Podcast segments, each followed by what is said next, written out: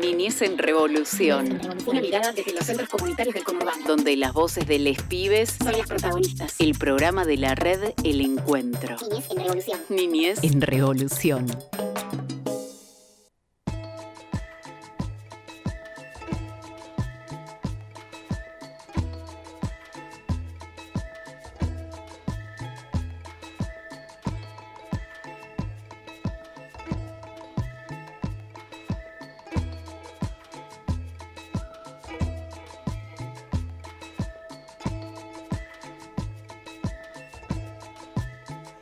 Bienvenidos, bienvenidas, bienvenides. Un nuevo encuentro de Niñez en Revolución, el programa de la red El Encuentro, donde conviven los centros comunitarios, la educación popular comunitaria y la construcción de nuestros lugares, ahí en los barrios, en el ex General Sarmiento, Sumado Moreno, José Cepá, San Miguel, Malvinas, Argentinas, 16 centros comunitarios de nuestro territorio en el cuidado y resguardo de los derechos de las infancias y niñeces. El equipo de hoy, Juan Felpeto, Cachi Rivadeneiro, un besito a Mariana Hoffman, que está ahí en recuperación. Mi nombre es Camila Belizán. ¿Cómo andas, Cachi?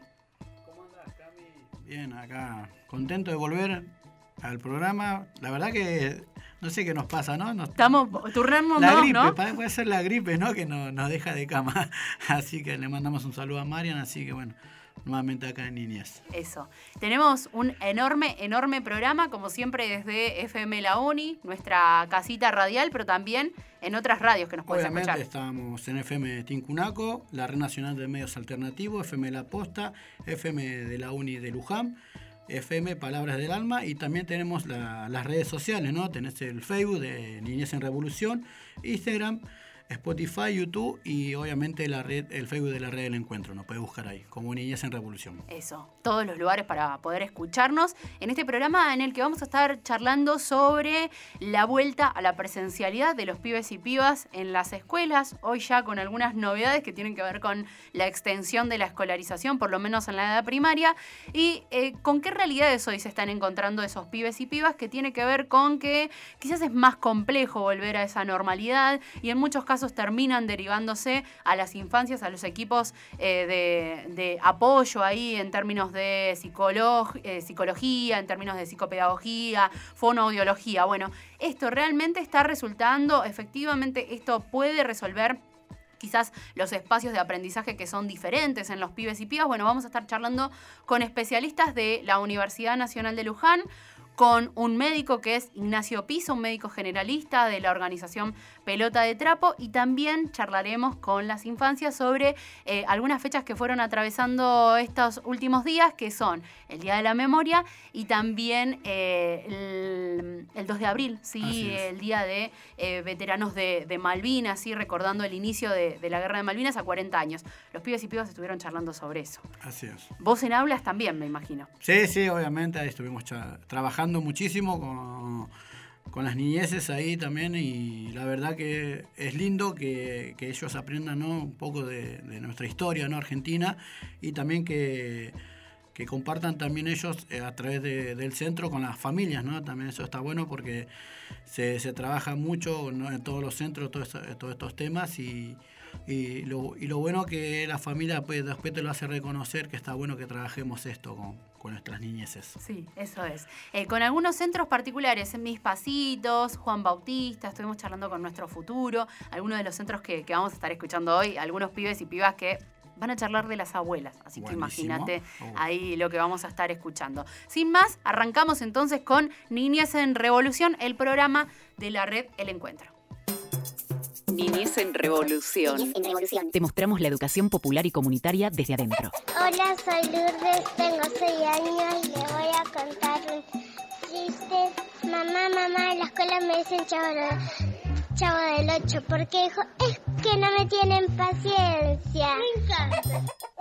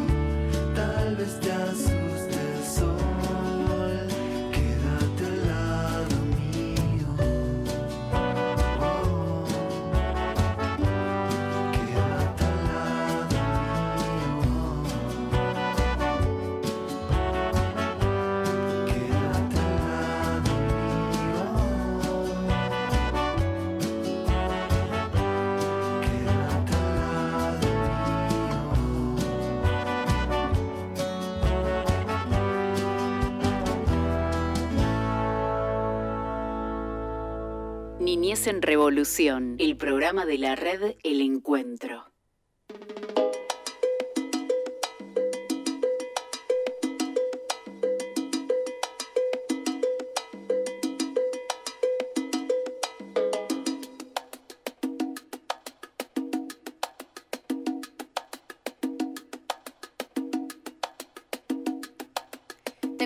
Un ratito nada más que hay muchas organizaciones que están pensando sobre esta vuelta a la presencialidad de los pibes y y en ese sentido también están trabajando desde la Universidad Nacional de Luján, donde trabajadores y trabajadoras miembros del proyecto de extensión Tejiendo Redes Escolares y Comunitarias para reflexionar y socializar las intervenciones destinadas a niños, niñas y de investigación están en ese sentido en un análisis eh, de las intervenciones de los equipos de orientación en las escuelas de niños y niñas en ámbitos comunitarios y escolares. En ese sentido se escribió una carta a autoridades para ver y repensar sobre esta vuelta a la presencialidad de los pibes y pibas, cómo se está dando, cómo se puede ayudar en ese sentido. Y para charlar sobre eso ya estamos en comunicación con Aldana Telias, que es licenciada en Ciencias de la Educación, profesora en Psicología Educacional de la Universidad Nacional de Luján, además parte de este equipo de proyecto de extensión. ¿Cómo estás, Aldana? Acá te saludamos Cachi y Camila desde la radio de la universidad. Hola, ¿cómo están? Hola, ¿Cómo Aldana. están? Gracias por, por la llamada. Gracias a vos por los minutitos. ¿Nos querés contar en qué momento están y en qué, en qué situación están en torno a este proyecto de extensión? ¿Qué es lo que está pasando? Sí, bueno, como bien presentabas vos recién en el aire, somos un grupo de docentes, estudiantes, graduados de la universidad de la carrera de Ciencias de la Educación y estamos llevando a cabo, digamos, ya hace dos años, eh, trabajos de investigación y de extensión en, en Cuartel Quinto, en Moreno, trabajos de investigación y de extensión que tienen mucho vínculo con lo territorial.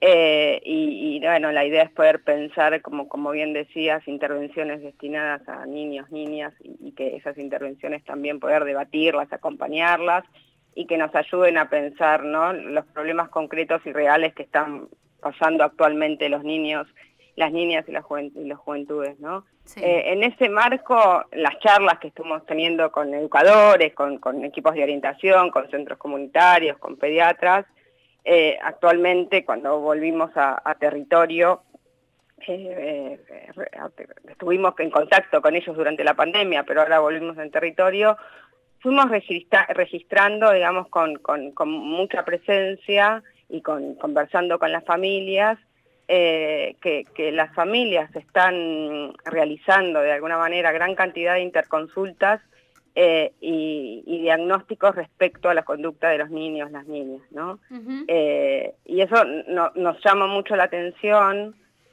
porque en general se están como estamos pensando en diagnósticos que muchas veces son diagnósticos muy tempranos uh -huh. y, y, que, y que en su mayoría a veces son eh, definiciones que tienen que ver con, con niños, con varones, con que tienen problemas de conducta, ¿no?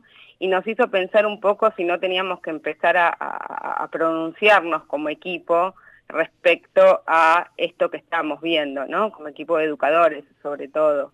Uh -huh. eh, en ese sentido decidimos como armar un pronunciamiento que, que, bueno, va a salir, lo estamos escribiendo, seguramente la idea es publicarlo, pero también salir en estos espacios a, a contar un poco qué es lo que estábamos viendo, así que en ese sentido agradecemos en la entrevista y el espacio para, para discutir estos temas, ¿no? Sí, se me Lo ocurre, que... Aldana, se me ocurre preguntarte, y por ahí también para, para que sepan eh, los papás, las mamás, quienes están a cargo de las infancias, cuáles son esas conductas que hoy eh, nos llaman la atención, que nos preocupan y que en general se pide intervención de, del equipo no de apoyo ahí en las escuelas. ¿Qué, qué, qué se observa hoy en los pibes y pibas? Mira, lo que está, lo que lo que se ve, digamos, en, en términos de diagnósticos, lo que lo que estamos viendo es lo que se destaca son eh, son trastornos vinculados al espectro, al espectro autista, que es lo que de alguna manera se denomina como TEA. Esto en términos diagnósticos, ¿no? Que es un poco lo que nosotros estamos poniendo en tensión. Trastornos vinculados con el lenguaje, trastornos vinculados con la atención, con la hiperactividad, ¿no? Eh, y muchas familias lo que lo que nos comentan es que frente a estos estos eh, trastornos y estos diagnósticos tempranos los han, eh, las invitan a iniciar, digamos, tratamientos fonoaudiológicos, psicopedagógicos, psicológicos, ¿no? Pero lo que nos preocupa mucho y lo que estamos observando en las familias es que en muchos casos estos, estos trastornos tienden a ser medicalizados también, ¿no? Hay una medicalización de la infancia para superar este supuesto déficit que es individual y que, que, solo mira a los, los, sujetos desde un lugar en particular, eh, bueno, ese aumento a, esa, ese diagnóstico temprano y a esa medicalización de las niñeces es lo que a nosotros nos, nos, nos, nos llama la atención y queríamos como, como, como eh, salir a alertar, ¿no? Son intervenciones que tienden a ser patologizantes, individualizantes, ¿no? Y que de alguna manera, bueno, tienden a patologizar nuestras infancias, ¿no? Eh, cuando en realidad eh, es trasladar al campo de la medicina, digamos, problemas que son inherentes a la vida cotidiana, familiar, social, ¿no? Y la práctica educativa, digamos, ese es un riesgo, ¿no? Convertir en, en problemas eh, individuales y con un supuesto origen biológico a problemas que tienden a ser desde el campo de lo social, de lo, de lo, educativo y que son problemas colectivos, no solo individuales, ¿no? individualizantes. Ahí eh, nosotras con, con, el equipo, digamos, echamos a rodar algunas preguntas que, si quieren las puedo compartir Para, para poner a, discusión, sobre todo con, con, con, profesionales, con docentes, ¿no? con familias, como para para interrogarnos también si nosotros como docentes o como profesionales no estamos como, como aportando a este, a este a esta forma de intervenir, ¿no? Bueno, nosotros dijimos, alertamos esto, la idea es poder pensar otras cuestiones, ¿no? O, poder poner a discutir desde dónde se piensan esas intervenciones, ¿no? Bueno, les puedo, comentar algunas de las preguntas que, nos hacíamos frente a este diagnóstico ¿no? y, a este, y, esto que sucedía. ¿no? Nos preguntábamos qué consecuencias pueden tener para los niños, las niñas, las familias este diagnóstico temprano, cómo afecta las trayectorias, las relaciones y las actividades de los niños y las niñas que son diagnosticados y medicalizados, ¿no? ¿Con qué parámetros eh, de alguna manera definimos estos diagnósticos y se decide una posterior medicalización a edades tan tempranas, que eso es lo que nos está preocupando y alertando mucho. Em, eh, si se tienen en cuenta ¿no? estas consecuencias subjetivas de quienes son diagnosticados y medicados eh, con fármacos a tan temprana edad, sabemos, suponemos, discutimos, digo, cuando tomamos estas decisiones, qué consecuencias tienen en la conformación de la subjetividad, digamos, de los pibes y de las pibas, eh, esta medicalización tan temprana, ¿no? Eh, de alguna manera, antes de medicar y de, y de, y de derivar a las niñeces, se agotan otras instancias de intervención, creo que eso es la preocupación mayor, ¿no? Y ahí y ahí nosotros también ponemos a, bueno, no sé, pensamos el lugar de la escuela, de los centros educativos también, ¿no? ¿Qué rol asumen frente a esto? Y sobre todo frente a las preocupaciones de las familias que son reales, ¿no? Aldana Telias, con quien estamos charlando, ella es licenciada en Ciencias de la Educación, profesora de Psicología Educacional de la Universidad Nacional de Luján. Y, por ahí lo que se me ocurre preguntarte, Aldana, es eh, cuáles son esos diagnósticos que se están dando de modo temprano ¿no? Para saber también y para alertar a las familias que, que están del otro lado. ¿Y cuál es la propuesta ante eso, ¿no? Eh, hay una serie de preguntas que hoy se están haciendo como equipo de trabajo y, qué se propone, ¿no? ¿Cómo, ¿Cómo, de alguna manera freno que a mi, a mi hijo, a mi hija, a mi hija eh, no lo mediquen, por ejemplo, con un diagnóstico temprano o no le den determinado diagnóstico y, cómo puedo colaborar en ese sentido eh, al equipo de orientación o, o a los mismos docentes, las mismas educadoras, ¿no? Sí, ahí lo que, lo que nosotros estamos pensando, que, que, que lo que actualmente tenemos que hacer, eh, en principio es pensar que estamos saliendo de una pandemia, ¿no? De un contexto de pandemia. A todos nos está costando mucho, ¿no? Podríamos pensarlo como...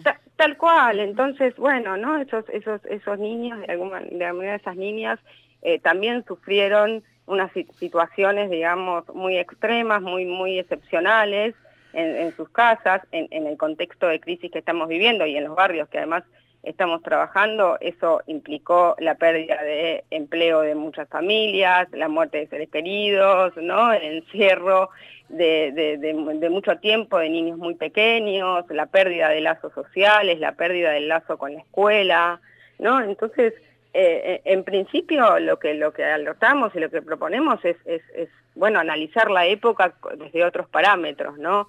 ¿Cómo podemos pensar que, de alguna manera eh, esos niños, digamos, eh, eh, no, fueron afectados en, este contexto. Entonces, ahí de vuelta, ¿no? Estos son problemas que tienen que ver con la vida social, con la vida familiar, con la vida educativa, que, que, no, tienen que por qué trasladarse ¿no? sin ningún tipo de reflexión al campo de la salud o de la, de la medicina. Entonces ahí yo creo que creemos que la escuela tiene un lugar eh, privilegiado ahí, ¿no? De poder acompañar a las familias, de poder mirar desde otro lugar, de poder repensarse también, ¿no? Nosotros decimos, bueno, eh, ¿en qué condiciones están escolarizando los sujetos hoy en día, ¿no? O sea, ¿qué tenemos que hacer también como escuela frente a esta realidad?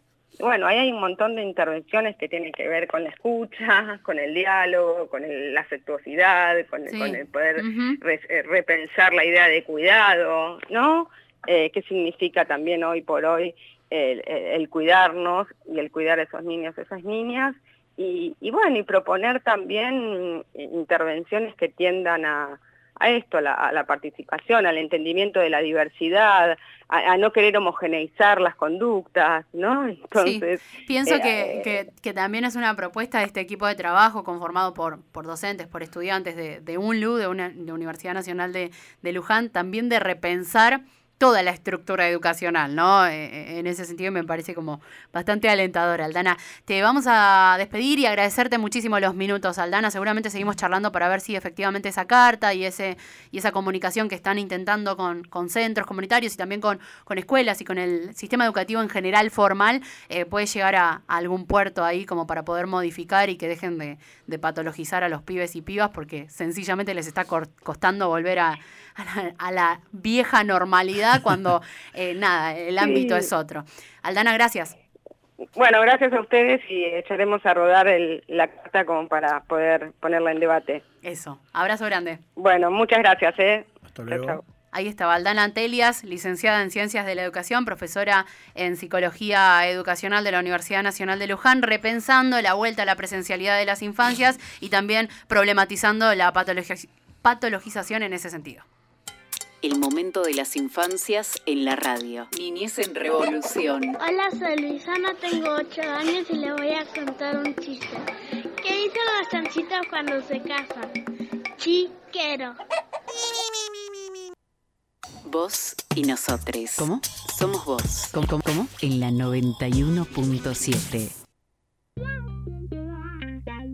nuestro Instagram, arroba FM La Uni. Seguinos. Seguinos. Seguinos. Arroba FM La Uni.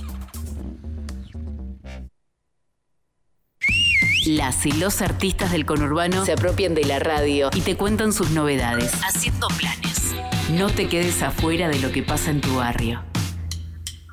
Buenos días, buenas tardes, buenas noches. Mi nombre es Matías, guitarrista y voz de Sin Fronteras ni Banderas. Hola, ¿qué tal a todos y a todas? Mi nombre es Irina, bajista de Sin Fronteras ni Banderas. Bueno, eh, un saludo a toda la audiencia de Haciendo Planes de FM La Uni. Queremos invitarlos, invitarlas e invitarles a la presentación de nuestro segundo primer disco, eh, Jaque al Rey. ¿Esto va a ser dónde, Irina? En Barra, Trejo y 197 frente al Chango Más. La entrada es libre y gratuita y vamos a estar compartiendo buena música y muchísimos mensaje junto a un montón de bandas amigas. Exiliados, venas y de puta madre. Les esperamos a todos, un abrazo y que sea rock. Haciendo planes. La cultura que echa raíces en el territorio suena en la UNI. Niñez en Revolución, el programa de la red El Encuentro.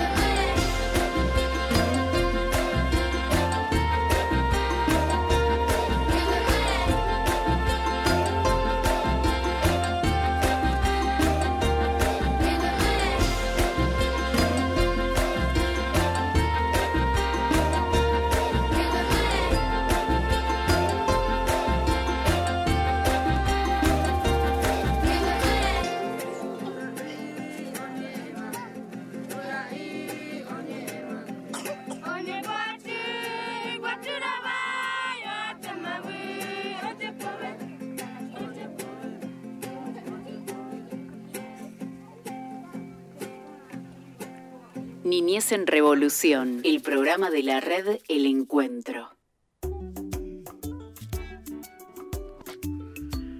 Bueno, seguimos con más Niñez en Revolución. Estamos acá en FM La Uni, pero también lo puedes escuchar por FM Tincunaco, la Red Nacional de Medios Alternativos, FM La Posta, FM La Uni de Luján y FM Palabras del Alma. También lo puedes buscar en las redes sociales, en Facebook, Instagram, Spotify, YouTube, como Niñez en Revolución y en el Facebook de la red El Encuentro. Bueno, ahora vamos a escuchar a las niñeces, ¿no? que estuvieron trabajando sobre el 24 de marzo, es algo que lo venimos trabajando en todos los centros de la red del encuentro y lo trabajamos con distintas edades, viendo documentales, videos, eh, fotos eh, y también eh, algunos afiches que fuimos compartiendo con la familia y los fuimos compartiendo también en, en las redes sociales de los distintos centros comunitarios. Así que, bueno, ahora vamos a escuchar a las niñeces que van a estar hablando del Día de la Memoria. En el golpe militar secuestraron y mataron gente, prohibieron salir de noche a la calle y prohibieron las canciones, música y radio y libros. Se prohibieron cosas, cuentos, torturaron gente, encarcelaron y, mataron y, y prohibieron la música. Nosotros miramos un video de la memoria, recordamos, pintamos, hicimos un cartel. El Día de la Memoria se recuerda a los desaparecidos. Hola, soy Julio de la Amistad. Le voy a contar un poco del golpe militar. Soy Maya del Centro de la Amistad. El Día de la Memoria lo trabajamos en el centro viendo un video donde nos explicaban lo que pasó. Después escuchamos una canción de León Gieco y hablamos de la letra, qué significaba. Después hicimos un afiche con frases de la memoria, verdad y justicia. Me llamo Mariano, soy de, soy de Mi Pasito. Eh, estuvimos trabajando en un video que, eh, que vimos y escribimos y era la palabra que no me, que no me gustó, que torturaban a la gente. Soy Melody de mis pasitos, puse esta palabra porque eh, porque el 24 de marzo hubo mucha muerte. Y después de ahí hay muchas personas que murieron y muchos nenes que habían perdido, que ellos pensaron que sus padres estaban muertos pero estaban secuestrados y entonces desde ahí empezaron a buscarlos, fueron entregando sangres y cuando encontraron a su papá ellos se ponían felices y cuando se pusieron felices lloraban, se abrazaban y... Hola, yo soy Gara de mis pasitos y lo que no me gustó del video del 24 de marzo fue la violencia.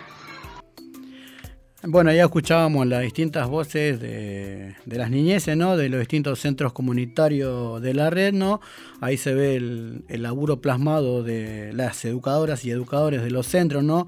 Contando un poco de lo, que pasó eh, el 24 de marzo, ¿no? Del Día de la Memoria, Verdad y Justicia.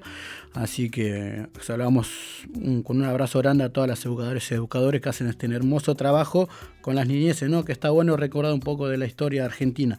Y seguramente vamos a tener eh, más voces porque están trabajando también lo que es eh, la guerra de Malvinas, ya 40 años de la guerra de Malvinas, y se está trabajando también en los centros comunitarios. Bueno, vamos a escuchar ahora nuevamente a las niñeces que van a estar hablando de las madres de Plaza de Mayo. ¿Qué saben de las abuelas y las madres de Plaza de Mayo? Que las abuelas y Plaza de Mayo eran familiares de los que desaparecieron y se juntaron toda la Plaza de Mayo reclamando por, por el gobierno, la justicia. Por una de las madres, eh, que fue Azucena Villaflor, fue muy valiente porque ella fue y creó las abuelas de Plaza de Mayo. Eh, ella hizo justicia por su hijo y por las eh, amigas, madres que perdieron a sus hijos por culpa de los militares que los secuestraron, torturaron, mataron. ella fue la madre más valiente. Hola chicos de la radio, me llamo Ryan Joel Pérez.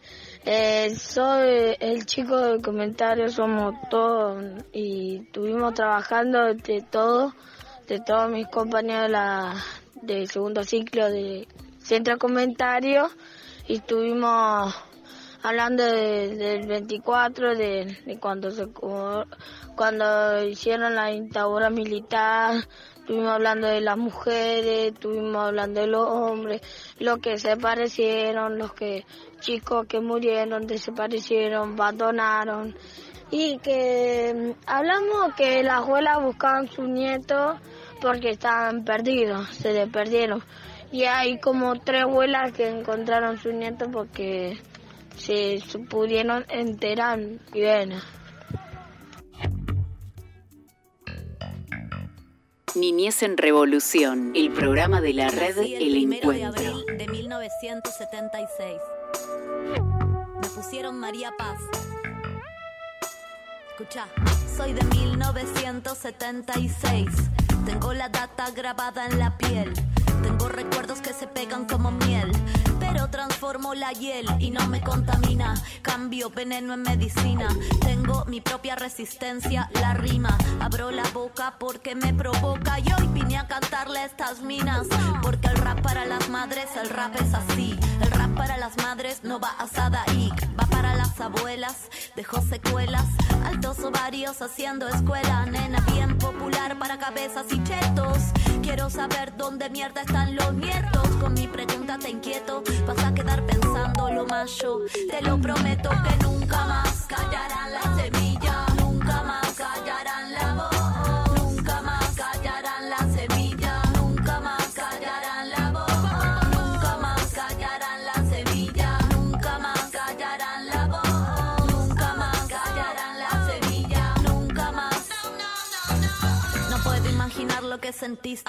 cuando te faltó en la casa la semilla.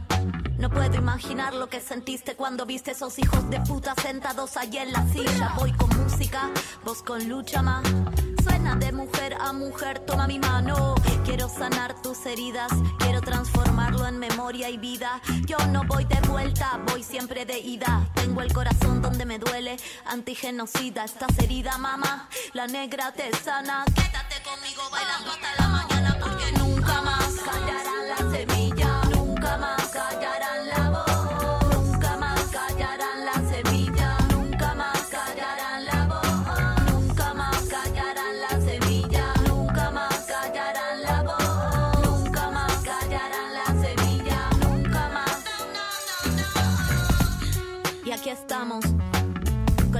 intactas, en cada paso, en cada palabra, en cada texto, en cada oración, de corazón a corazón.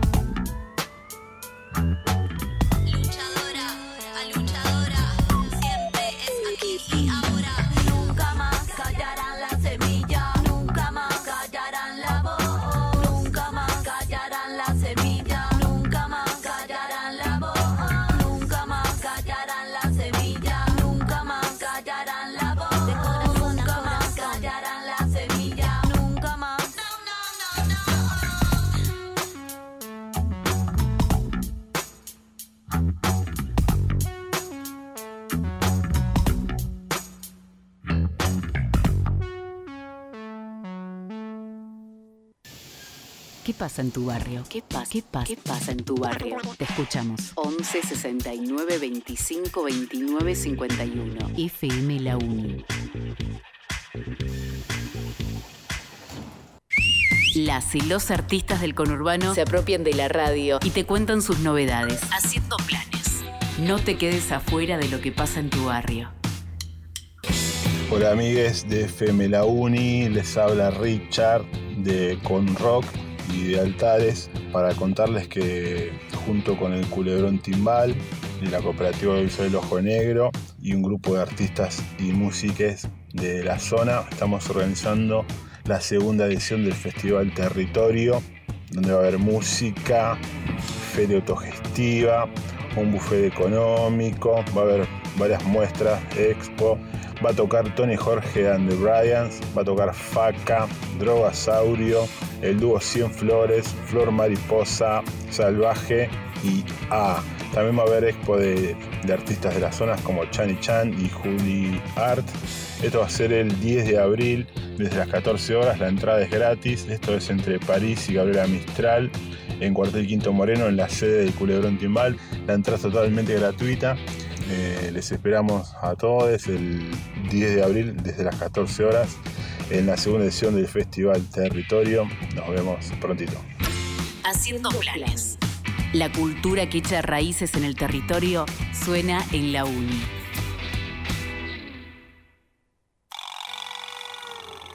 ¿Querés recibir nuestro resumen de noticias por WhatsApp? Escribinos. Manda un mensaje 11 69 25 29 51.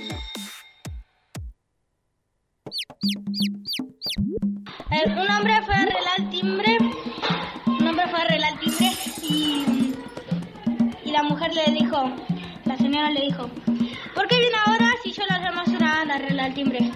Yo vine y toqué el timbre, pero nadie me atendió. Niñez en revolución.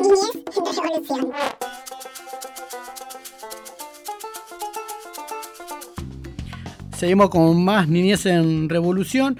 Bueno, ahora vamos a tener la, la, entrevista con Ignacio Piso. Él es médico generalista y parte de Pelota de Trapo que Pelota de Trapo es una organización que trabaja con niñeces también, así que y esta vez nos va a estar contando sobre, eh, sobre la del brote de eh, enfermedades respiratorias, así que bueno, vamos a, ahora nos va a estar contando por qué pasa esto de los rebrotes em, y las enfermedades ahora respiratorias.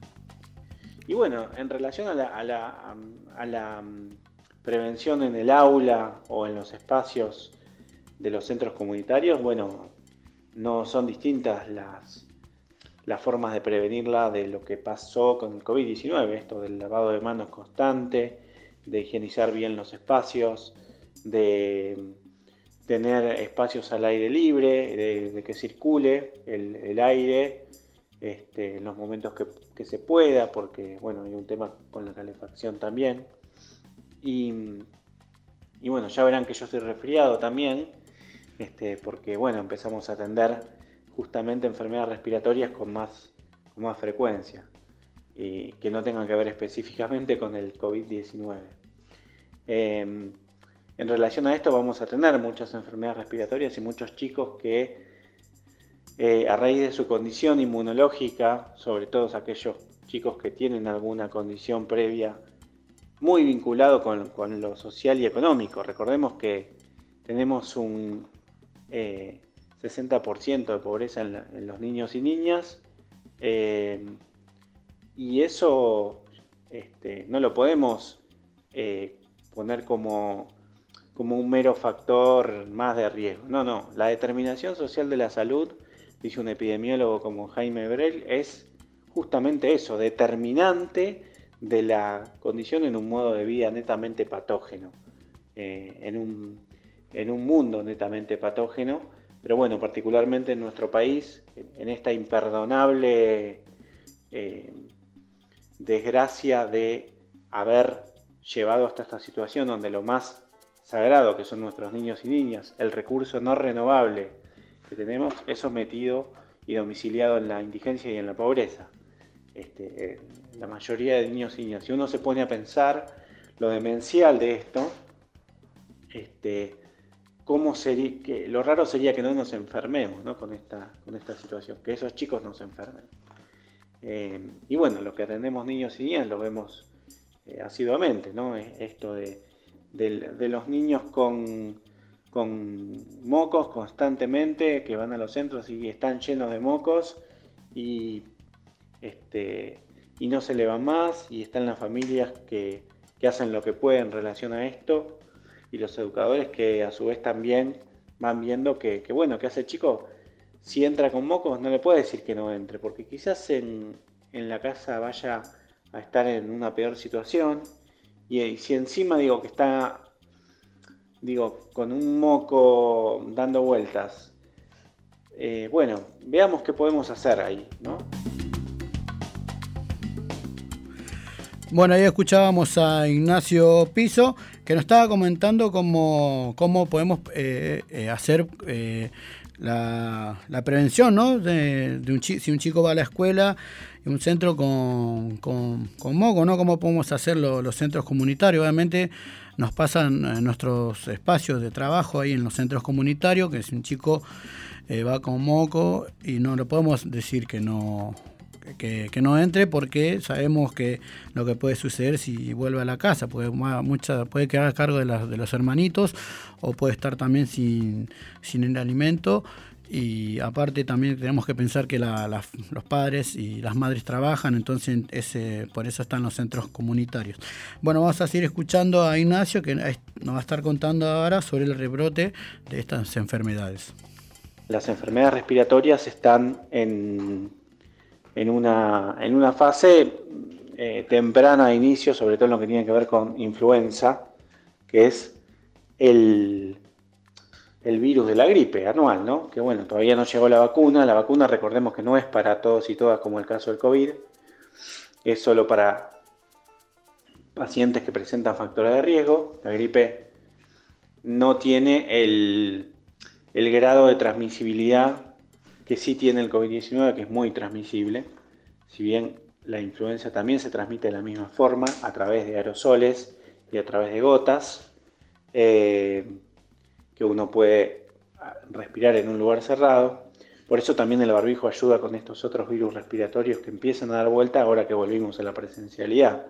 Porque ¿qué pasó? Durante dos años casi tuvimos eh, bastante a los chicos en, eh, fuera del ámbito escolar o del ámbito educativo o de los centros de comunitarios.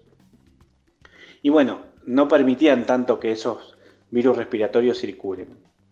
Eh, de hecho, en el primer año de la pandemia casi no hubo infecciones respiratorias de, eh, habituales, estacionales, como la bronquiolitis o el virus de la influenza o parainfluenza, que son otros virus respiratorios.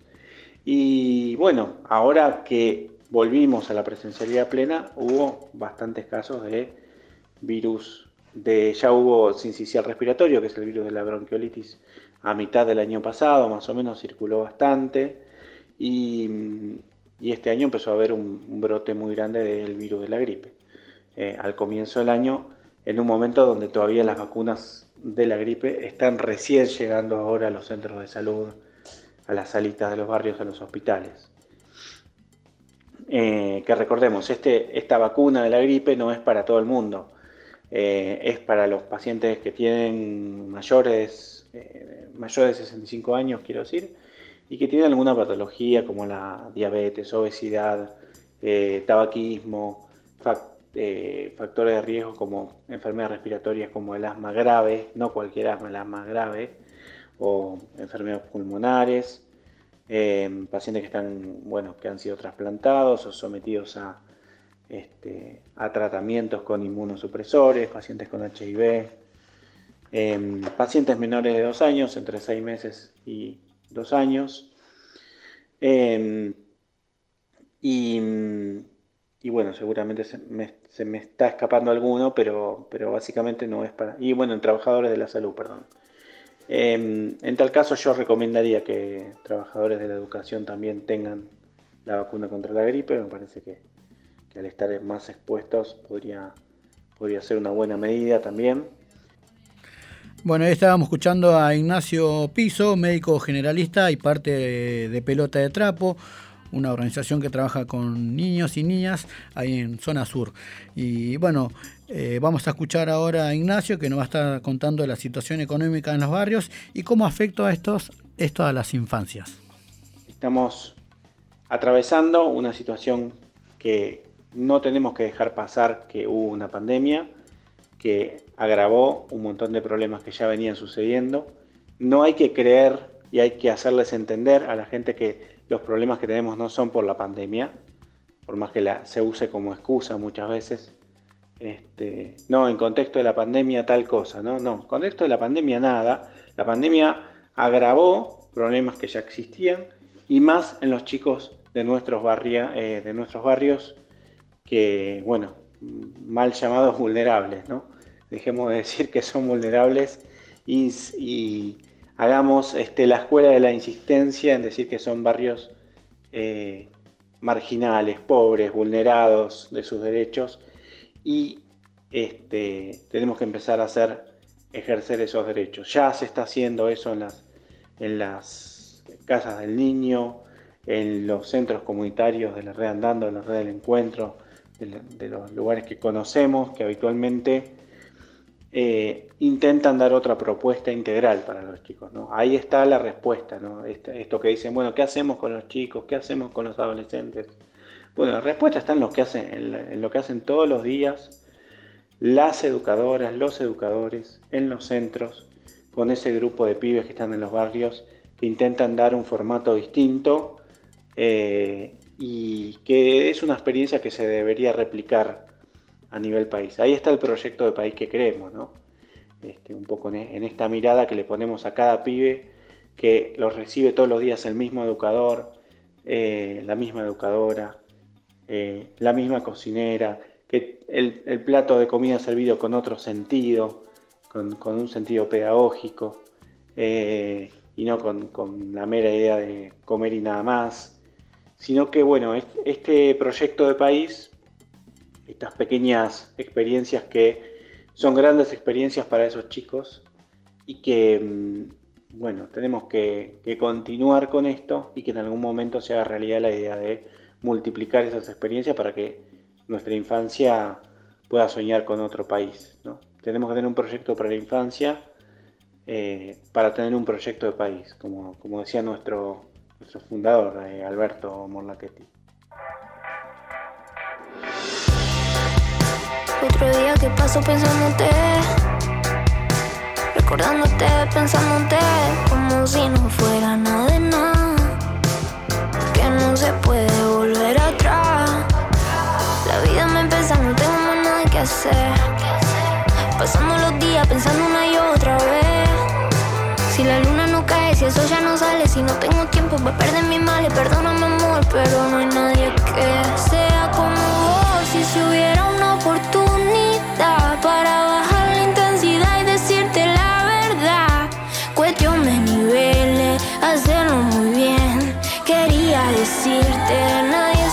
supo ser. Y si las cosas no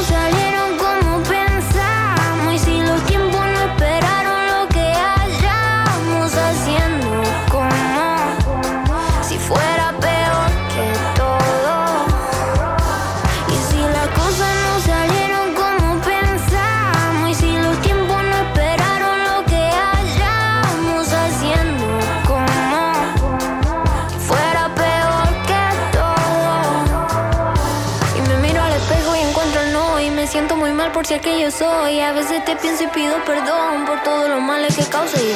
Me siento culpable y a la vez no. No encuentro más nada tu sensación. Me acuerdo tu olor y te juro que pienso ah, que soy lo peor. Si no me A Nicky Nicole estamos escuchando mientras nos pasamos así con un pasito, pasito, pasito del espacio literario. Cuentos en la Obviamente, radio. Sí, obviamente, del papel a la radio es el, el- el quinto concurso que está haciendo FM Tincunaco junto con el Centro Comunitario Belén. Y ahora vamos a escuchar La Rana eh, con la voz de Gastón Guerra. La rana. Había una vez una rana que vivía debajo del mar y de repente comenzó a tener mucho hipo. Hacía y nadie la podía atrapar. Tuvo que ir al médico de las ranas y del mar. El médico le dijo que se le iba a pasar tocando la guitarra. La rana empezó a tocar la guitarra y se puso muy feliz. Tan feliz que el hipo se le fue y vivió para siempre con sus amigas en el mar. Y colorín colorado, este cuento se ha terminado. Y colorín colorete, este cuento es de juguete. La rana, un cuento de Bautista Bracamonte.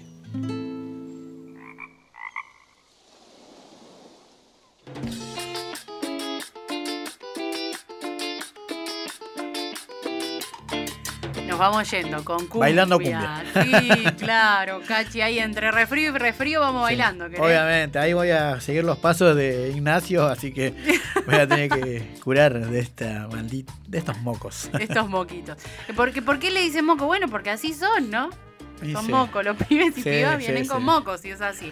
Eh, nos vamos retirando, estuvimos hoy charlando sobre eh, cómo los pibes y las pibas están volviendo a la presencialidad y sobre las complicaciones, ¿no? De volver después de dos años de escolaridad virtual a, a ocupar las escuelas, los centros comunitarios y bueno, cómo como adultos, adultas podemos acompañar de modo más amoroso y sin patologizar y sin medicalizar y, y- y nada, todo volverlo una enfermedad, sino más bien entendiendo que son procesos complejos después de dos años de, de complejidad que han sido como muy difíciles para adultos y adultas, imagínate para las infancias, ¿no? Nos Que- costó a nosotros también volver a los centros también y rearmarnos también cómo vamos a trabajar con todo esto de post pandemia, ¿no? Porque también hemos tenido eh, nuestras complicaciones y bueno, de a poco vamos saliendo ahí tratando de volver nuevamente a la- lo que es la presencialidad normal, como veníamos trabajando en los centros, ¿no? Sí. Y no tanto como se trabajaba antes con el tema de las burbujas y todo eso.